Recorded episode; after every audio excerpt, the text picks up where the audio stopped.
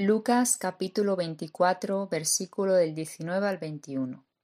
Entonces él les dijo, ¿qué cosas? Y ellos le dijeron, de Jesús Nazareno, que fue varón profeta, poderoso en obra y en palabra delante de Dios y de todo el pueblo, y cómo lo entregaron los principales sacerdotes y nuestros gobernantes a sentencia de muerte, y le crucificaron.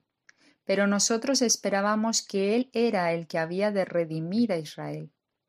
Y ahora, además de todo esto, hoy es ya el tercer día que esto ha acontecido. La palabra de Dios nos dice que estos dos discípulos iban de camino a Maus. Su corazón estaba entristecido, ya que estando en Jerusalén por motivos de la fiesta de la Pascua, habían oído la noticia de la muerte de Jesús en la cruz. Sus expectativas respecto a él era que pudiese redimir a Israel.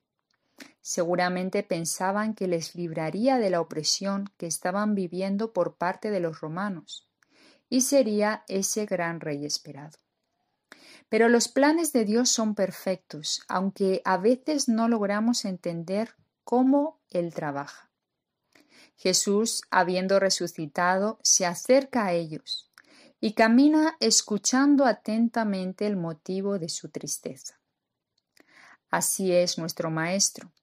Él está dispuesto a escucharnos cuando nosotros abrimos nuestro corazón a Él, y su palabra puede traer consuelo a nuestras vidas, haciendo que nuestros ojos sean abiertos a lo sobrenatural.